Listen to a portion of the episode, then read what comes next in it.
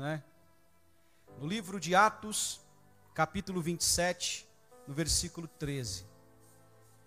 Às vezes nós enfrentamos tantos problemas, mas tantos problemas, que aí você fala assim: não, acho que não tem jeito de piorar. Né? Aí você recebe outra notícia, outra situação, que aí você fala assim: mas Deus, o porquê disso?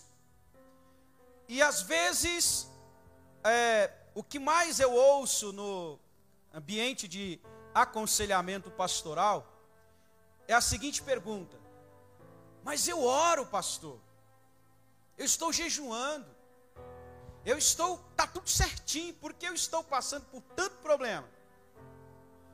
E esse texto aqui, se eu pudesse dar um, um tema para essa mensagem, eu poderia te falar a tempestade que te leva para o milagre.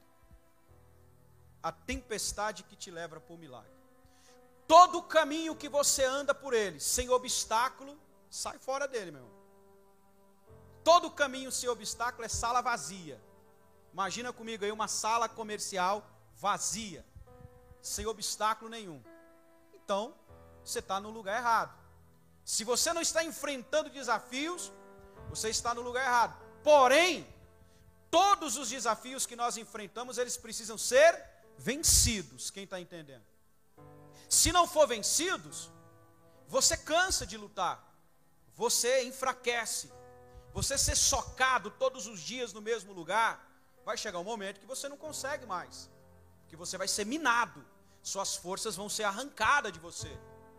E esse texto aqui é um texto longo, vou tentar resumir de uma forma que você compreenda o que eu vou falar, mas para você entender o que eu vou ler aqui, você precisa entender o que aconteceu antes. Nesse momento, Paulo estava sendo levado para ser julgado, estava indo para Roma para ser julgado porque houve uma, algumas situações por causa do evangelho em Jerusalém, aonde ele foi preso, foi julgado por isso, foi condenado por isso e ele foi direcionado como prisioneiro para Roma. Aí eu quero te chamar a atenção.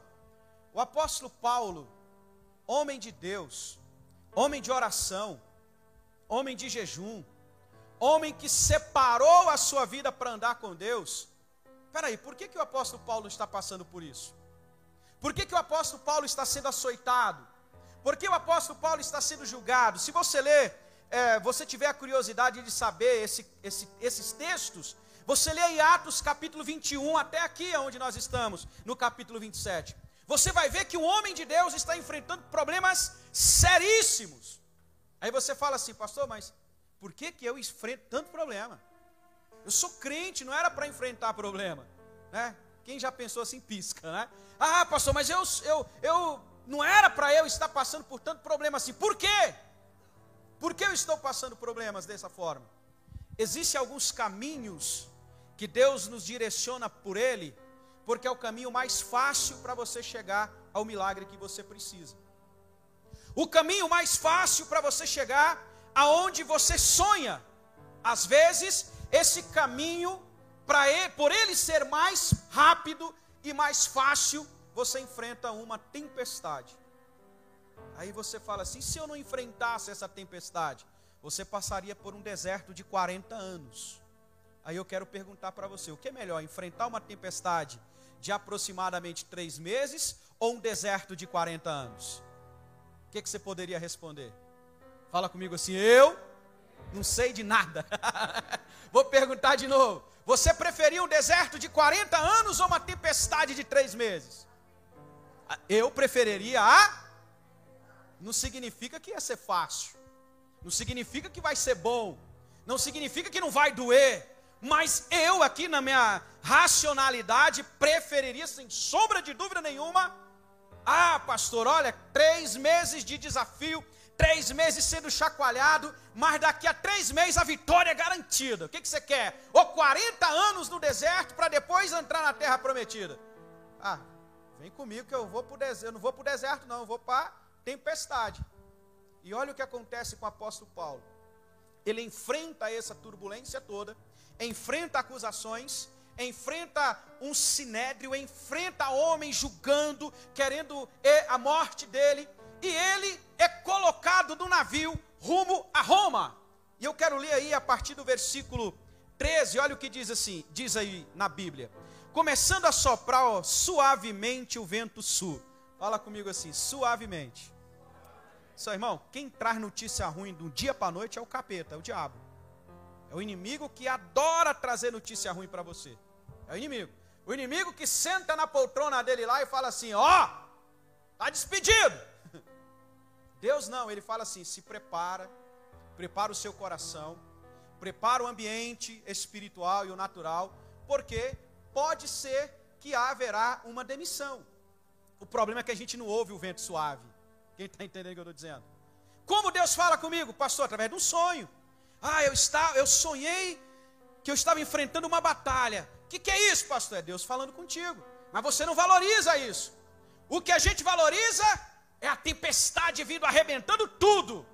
E você precisa entender a voz de Deus. E olha o que acontece aqui: a Bíblia diz que, começando a soprar um vento suave que vinha do sul, olha o que diz o texto: eles pensavam que havia obtido o que desejava. Dentro daquele navio, prisioneiros em direção a Roma, tudo que eles queriam era um vento suave que levava que, que levasse aquele barco o mais rápido possível. Mas de repente, olha o que acontece aí. Aí no versículo, ainda no versículo 13. Por isso levantou âncoras e foram navegando ao longo da costa de Creta. Pouco tempo depois, desencadeou-se na ilha um vento forte chamado vento nordeste. O navio foi arrastado pela tempestade sem poder resistir o vento. Assim, cessamos as manobras e ficamos à deriva. Imagina isso comigo aqui, trazendo para a sua realidade. Uma situação acontece e de repente você perde o controle as âncoras aqui era para trazer o controle, para trazer sustentação. De repente ele perde o controle. Talvez você está no momento da sua vida assim. Pastor, estava tão suave, né? Uma brisa suave, estava um ventinho bom. De repente, do nada, começou a vir um vento contrário, que a Bíblia dá nome para ele aqui, vento do norte. Aí você pergunta assim: de onde vem esse vento? Não sei. O apóstolo Paulo estava ali dentro? Sim, homem de oração, homem de jejum. Era justo o apóstolo Paulo passar por esse problema? Era justo, sinceramente. Você acha justo o apóstolo Paulo sendo indo sendo direcionado a um julgamento? Esse julgamento que levou à morte dele, ele sendo colocado diante de uma situação, ele poderia muito falar assim: "Deus, por que eu estou passando por isso?" Eu já estou tendo problema demais. Agora, além do problema que eu estou enfrentando, eu estou no meio do mar, no meio da, de, de, de uma tempestade que eu não precisava passar por ela. Aí o texto continua. Pula aí para o versículo 16. Passando ao sul de uma pequena ilha chamada Clauda, foi com dificuldade que conseguimos recolher o barco, recolher o barco salva-vidas. Levantando-se lançaram mão de todos os, todos os meios para reforçar o navio com cordas, e, temendo que ele encalhasse nos, bar, nos bancos de areia de, de Siste, baixaram as velas e deixaram o navio à deriva. No dia seguinte, sendo violentamente castigado pela tempestade, começaram a lançar fora toda a carga. Poderia ficar pior o negócio? Olha o que acontece. Eles tiveram que passar pelo pro bote salva-vida. Perderam a estrutura que eles tinham, que era o navio, a segurança. Passaram por um navio menor, passaram por uma estrutura menor. Aí a Bíblia diz que além de tudo isso, eles tiveram, devia ter pensado assim: a gente já passou por uma tempestade, a gente já naufragou a noite inteira, nós estamos aqui numa situação difícil, não tem como melhorar agora, mas acredito que Deus nos dará descanso dessa batalha. E a Bíblia diz que no dia seguinte, sem dormir, com fome, o que acontece aqui no versículo que nós lemos? No dia seguinte, sendo violentamente o que, irmão? Castigado por outra tempestade, começaram a lançar fora tudo o que tinham. Talvez você está passando por um momento assim.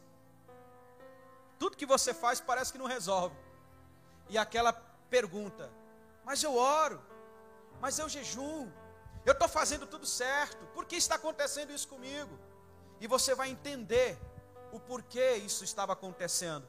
Continuando nos textos aí, no versículo 19: No terceiro dia lançamos fora, com as próprias mãos, as armação do, navio, não aparecendo nem sol nem estrela por muitos dias, e continuando a abater-nos sobre nós grande tempestade. Finalmente, perdemos toda a esperança de salvamento.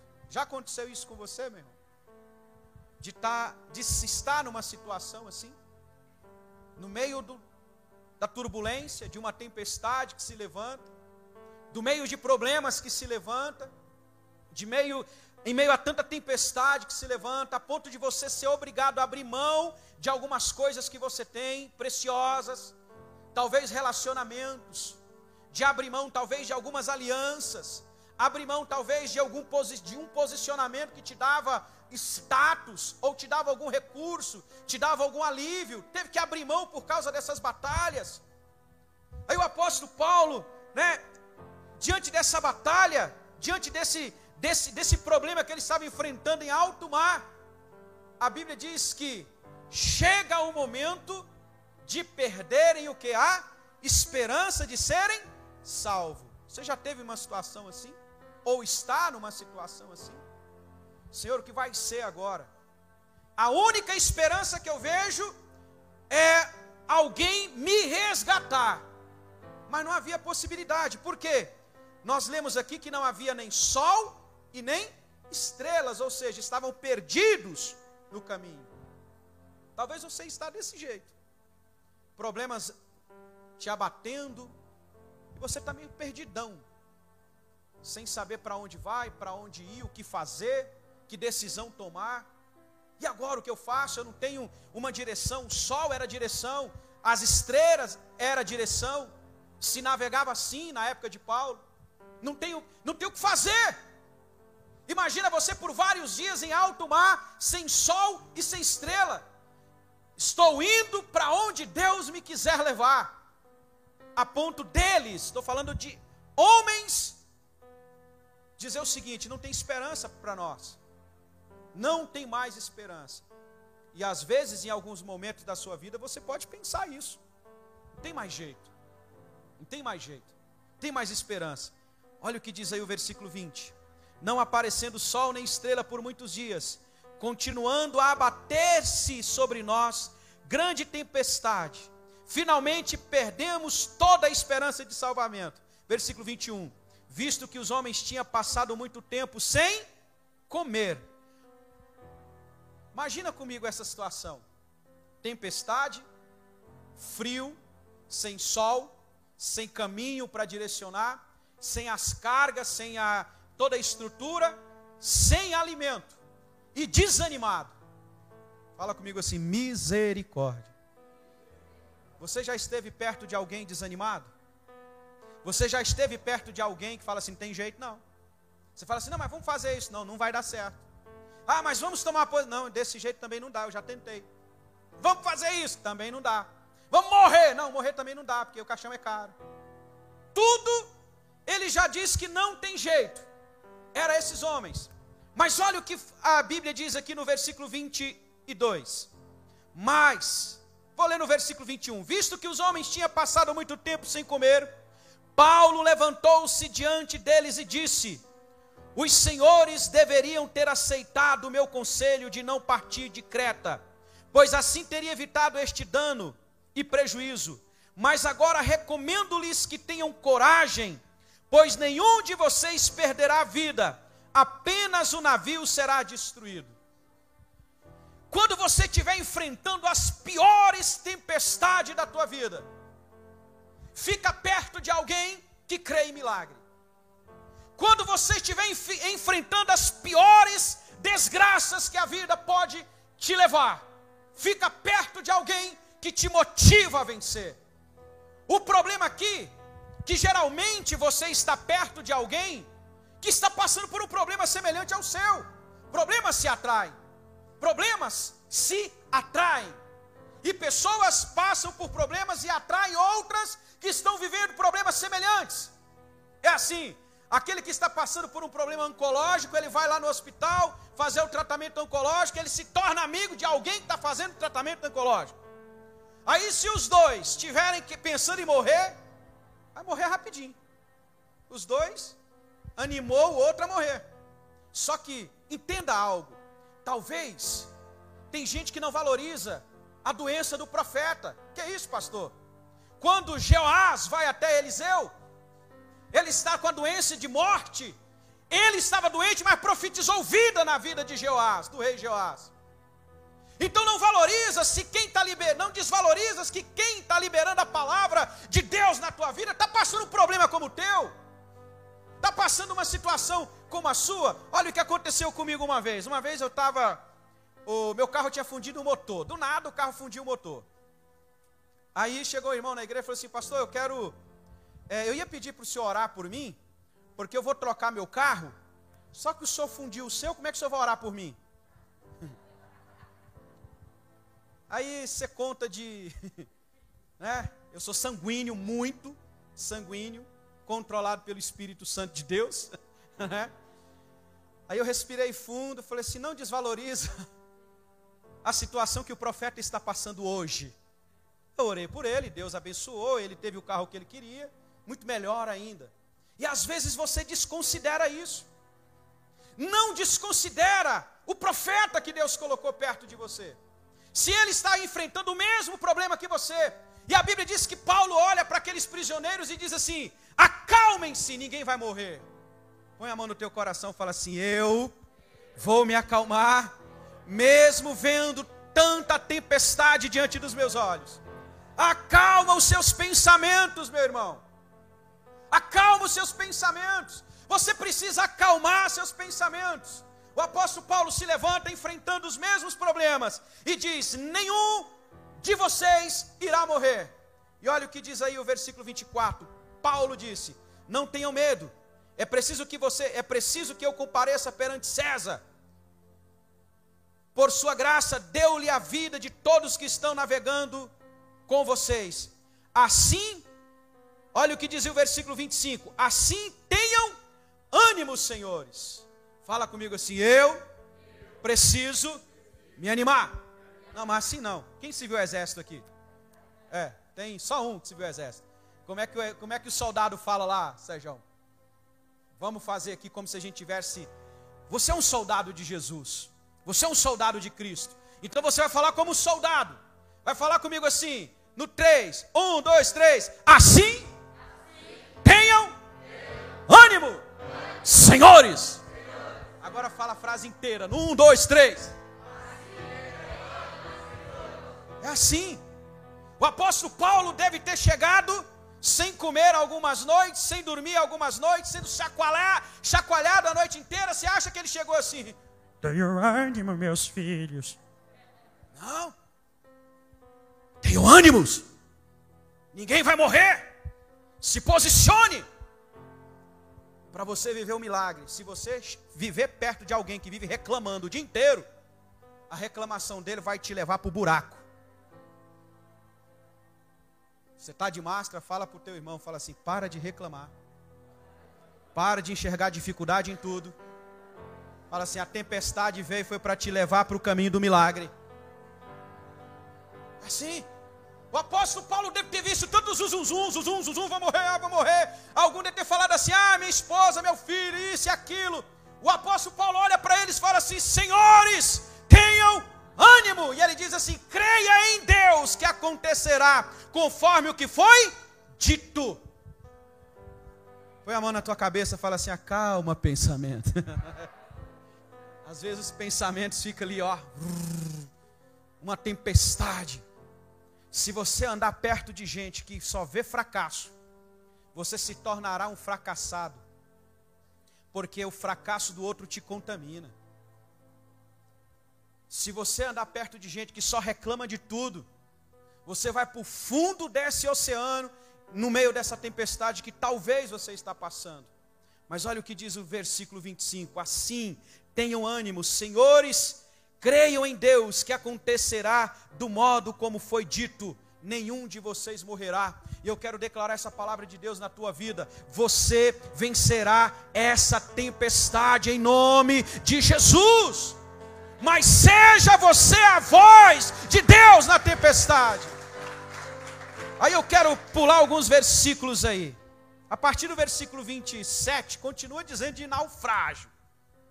Homem de oração, de jejum, homem como o apóstolo Paulo no Novo Testamento, teve talvez igual, mas ele é a grande referência, e sendo açoitado. Sendo açoitado. Aí no versículo 31, depois deles serem é, levados a mais tormentas, deles passarem por uma situação aonde além da tormenta, além da tempestade, uma região no mar onde havia muitas pedras. E olha o que acontece no versículo 31. Então Paulo disse ao centurião e aos soldados: Se estes homens não ficarem no navio, vocês não poderão salvar-se. Como isso, os soldados cortaram as cordas que prendiam o barco, salva-vidas, e deixaram cair. Eles queriam fugir. Eles queriam sair do problema, mas para onde? Em alto mar. Vai para onde? Às vezes você tem essa sensação. Você está no meio do, da tempestade, no meio do mar, no meio do problema. Aí você fala assim: Eu vou sair. Você vai sair para onde, irmão? Você vai fazer o que longe dos seus amigos? Você vai fazer o que longe desse barquinho que tem segurado você vivo? Esse barquinho pode ser essa estrutura chamada igreja. Olha o que diz aí o versículo 31 de novo: Se estes homens não ficarem no navio, vocês não poderão salvar-se. Quem está comigo aí? Olha o que diz aqui o versículo 31. Então Paulo disse ao centurião e aos soldados: Se estes homens não ficarem aonde? No? Representa a igreja. Fala, ah, pastor, mas minha igreja está passando por um, um chacoalho. Bem-vindo à vida real, meu irmão. Mas a minha casa está tá passando por um chacoalho, não abandone sua casa. Ah, mas o meu trabalho está passando por um chacoalho, não abandone o teu trabalho, não abandone o teu posto, não abandone o lugar onde Deus te colocou. Se você sair do lugar onde Deus te colocou, a tempestade vai te afundar. Não saia de onde Deus te colocou. Aí o texto diz ainda no versículo 31: Então Paulo disse ao centurião, aos soldados e aos soldados: se esses homens não ficarem no navio, vocês não poderão salvar-se. 32. Com isso, os soldados cortaram as cordas que prendiam o barco e o salva-vidas e o deixaram sair. Para você viver aquilo que Deus tem para a tua vida. Até aqui eles lutaram com as próprias forças. Para você viver aquilo que Deus tem para a tua vida, você tem que colocar seu barquinho pequenininho, quase que sem força nenhuma nas mãos de Deus. Que Deus vai direcionar você para o caminho certo. Deus vai trazer ventos e ondas que te direcionará você para o caminho certo. Mas se você pular do barco, meu irmão, você vai ter problemas mais sérios do que está enfrentando. Aí, resumindo aqui, olha o que diz aí o versículo 33. Pouco antes do amanhecer, Paulo insistia que todos se alimentassem dizendo: Hoje faz 14 dias que vocês têm estado em vigília constante, sem nada comer. Agora eu aconselho a comerem algo, pois só assim poderão sobreviver. Nenhum de vocês, nenhum de vocês perderá um fio de cabelo. Olha o que acontece aqui em momentos de tempestade. Em momentos de tempestade, é natural você abandonar aquilo que te mantém firme e forte. Isso aqui, ó. Bíblia, culto, igreja.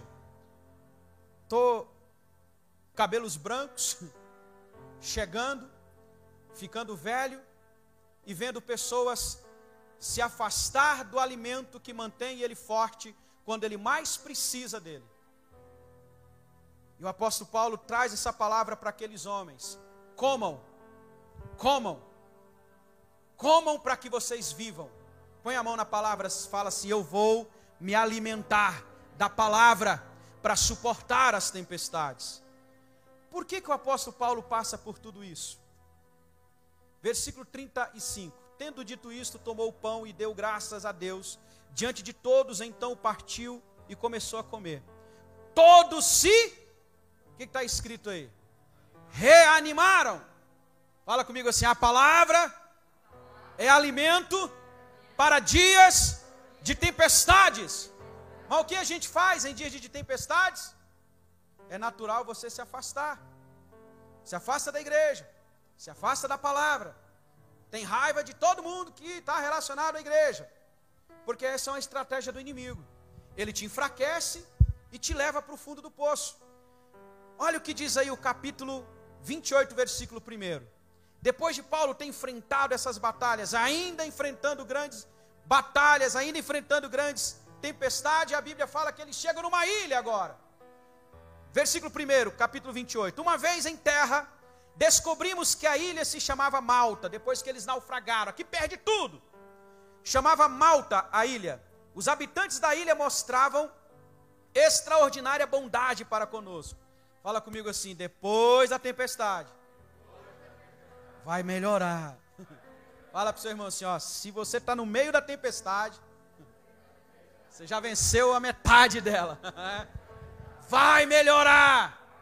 Depois que eles passaram pela tempestade, depois que eles passaram pelo naufrágio, entraram numa ilha chamada Malta, que ninguém falava sequer o idioma um do outro, e de repente, aquele povo começou a cuidar deles de uma forma bondosa.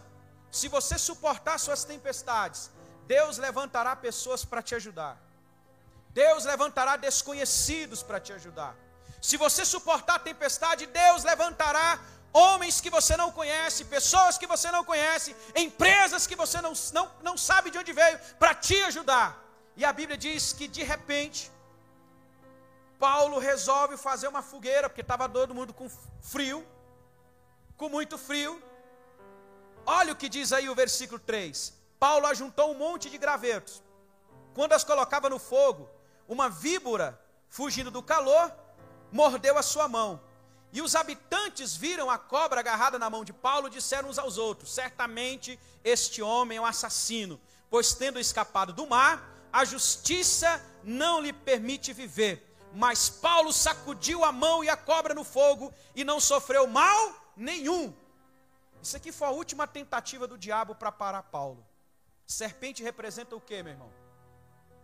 Fala assim: demônios. Eu queria que você se colocasse em pé. Serpente representa demônio.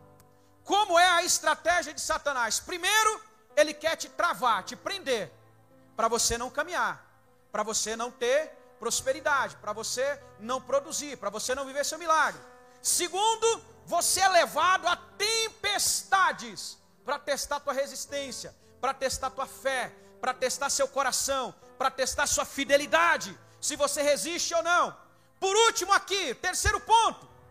O inimigo, ele viu que não conseguiu te parar, ele viu que não conseguiu te deter, ele se manifesta para você. Aí ele se manifesta bonito. Bonito não, não é a forma de falar, mas ele se manifesta. Aí é aquela hora que o camarada te xinga. Aí é aquela hora que alguém tenta te agredir mesmo. Aí é aquela hora que o diagnóstico é assim: é câncer, vai morrer.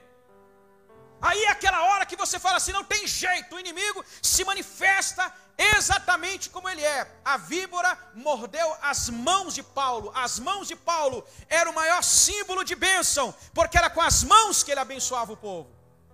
Aonde o inimigo tocou nas, na, na, em Paulo? Nas mãos. E o inimigo faz isso.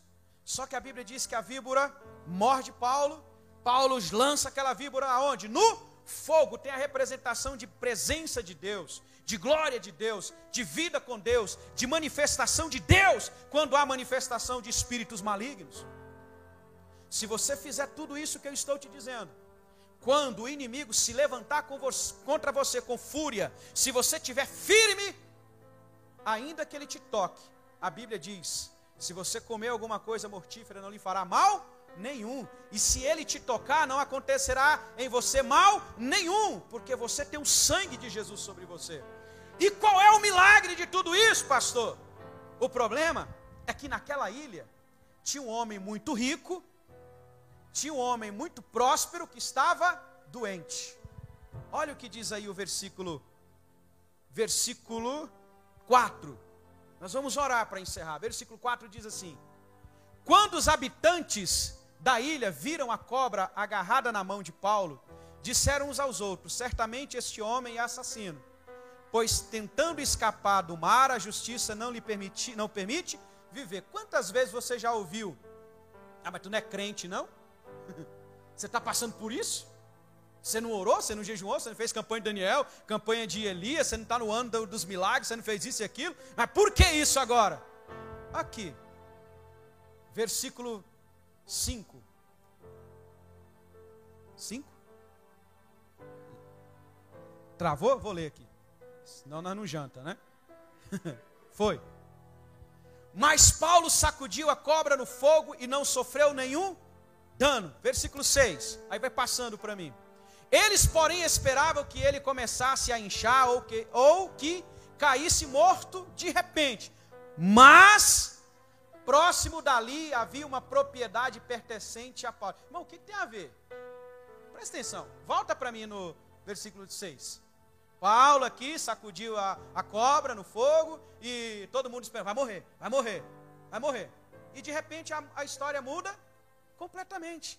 Mas, versículo 7, olha o que está escrito: Próximo dali havia uma propriedade pertencente a Públio, homem principal da ilha. Ele nos convidou a ficar em sua casa por três dias, bondosamente nos recebeu e nos hospedou. Fala comigo assim: toda vez que eu vencer o ataque do diabo, eu terei vitória de ressurreição. O que representa três dias na Bíblia. Jesus venceu a morte. Quando você enfrenta o diabo e vence ele, Deus coloca sobre você o poder de ressurreição trazer aquilo que está morto à vida no nome de Jesus. Entenda isso em nome de Jesus. O milagre começando a acontecer aqui. Olha o milagre começando a acontecer. Mas e a tempestade, pastor? Você venceu. E a cobra que me enfrentou, você venceu. Agora está vindo sobre você a autoridade para vencer espírito de morte em nome de Jesus. Versículo 8. Olha o que diz aí. Seu pai estava o que, irmão? Doente, acamado, sofrendo de febre, disenteria. Paulo entrou para vê-lo e depois de orar, impôs o que sobre ele, irmãos? Onde a cobra picou Paulo? Impedindo milagre. Meu irmão, o inimigo ele vai ele vai tentar parar você na origem do teu milagre. Ele vai tentar parar você na origem do milagre.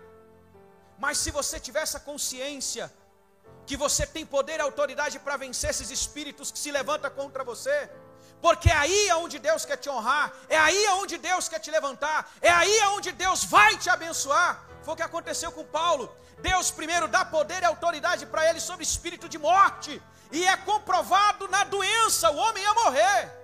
Febre, desinteria, ele ia entrar provavelmente aqui no nível grande de, de, de desidratação, sete dias, caixão e vela preta, como diz aí. Né?